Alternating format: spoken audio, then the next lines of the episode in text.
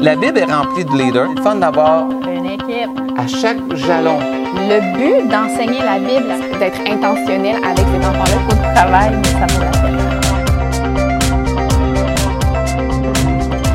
Des leaders influents. Alors, de quelle mesure vos valeurs sont-elles en harmonie avec la parole de Dieu, vous en tant qu'éducateur ou en tant que dirigeant, leader?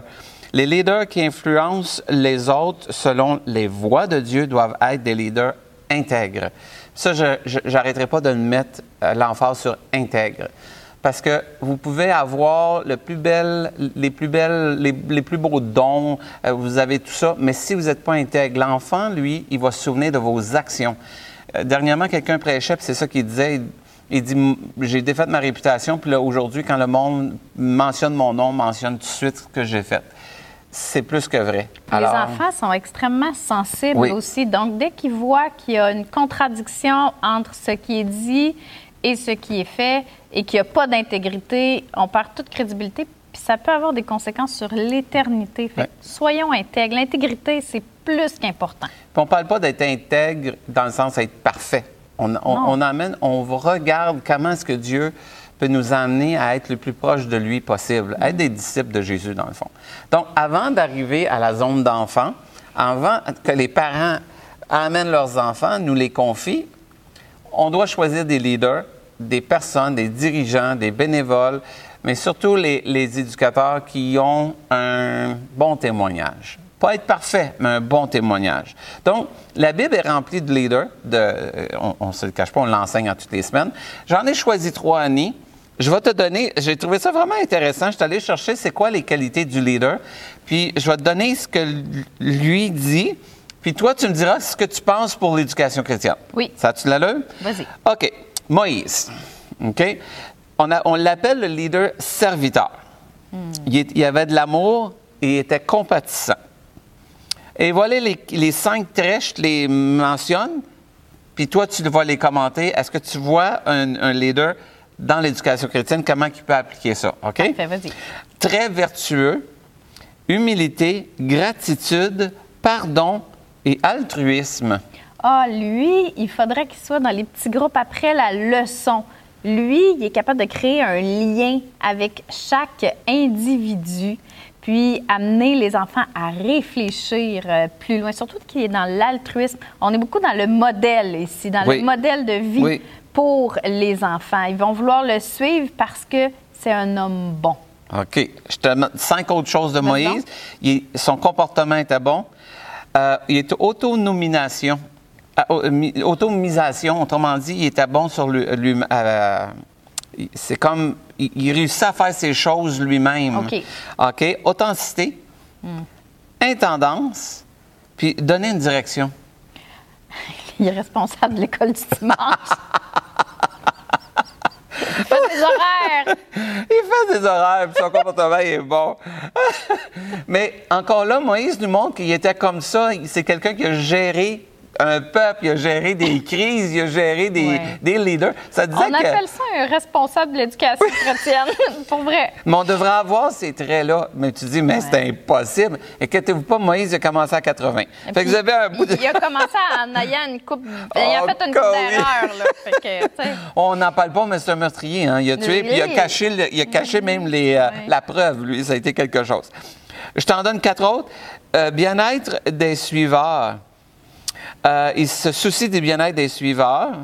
Euh, fonctionnement humain optimal. Sens de la communauté et un sens de la vie. Quelque chose, hein, ça? Oui, en fait, ça, ça revient à prendre soin de ses bénévoles. Ça, tu sais, il est altruiste, il prend soin des bénévoles, il prend soin des tout petits, il fait ses horaires, mais il s'assure que son équipe va bien, que son équipe est heureuse. C'est tellement important que notre équipe soit heureuse. Puis je crois que Moïse a fait ça aussi. Pour que les gens l'aient suivi aussi longtemps dans le désert, il devait être un fichu de bon leader. Puis si on regarde, euh, on, on parle de comment que quelqu'un va suivre Josué. Dès, son- dès- au début, on voit Josué qui est avec lui dans, dans- quand il va dans la présence de Dieu. Josué est avec lui quand il monte sur la montagne. C'est un homme qui a su investir de lui-même dans quelqu'un d'autre. Puis il a été serviteur parce que tu vois, Moïse, c'est de valeur qu'il n'a pas rentré dans, dans le pays Canaan tout de suite. Il est rentré plus tard parce qu'on regarde Jésus, il est sur le monde de transform- transfiguration, puis Moïse est là.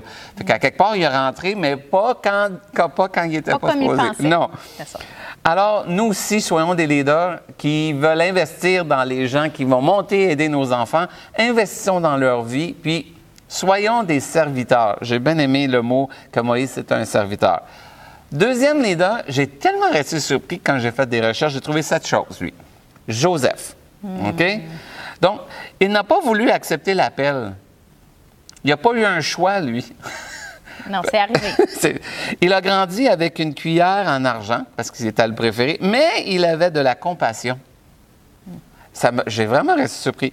Il était audacieux, intelligent et sûr de lui. Il y en a qui vont dire, oui, on en connaît des gens qui sont comme ça. Puis sûr de lui, c'est- c'est quelque chose parce que c'est pas de l'orgueil, ça.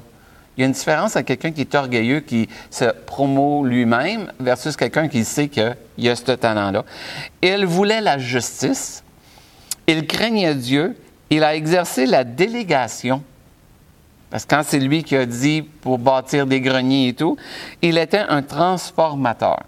À lui, il organise un camp. la, la délégation. Il est dans nos autres. OK, non.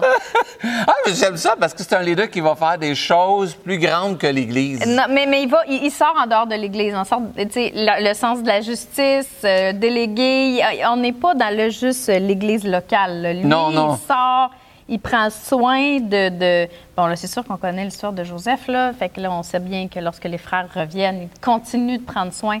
Euh, mais c'est surtout le grand cœur de Joseph, moi, qui me, qui me touche euh, profondément à- aux autres. Hein, penser aux autres. Il s'est beaucoup oublié. Joseph. Il s'est beaucoup, beaucoup, beaucoup oublié. Même s'il était sûr de lui, et- c'est ça. Ouais. Si on regarde dans nous en tant qu'éducateurs, en tant que leader, des fois on va être obligé de s'oublier. Euh, tantôt on disait Très juste- souvent.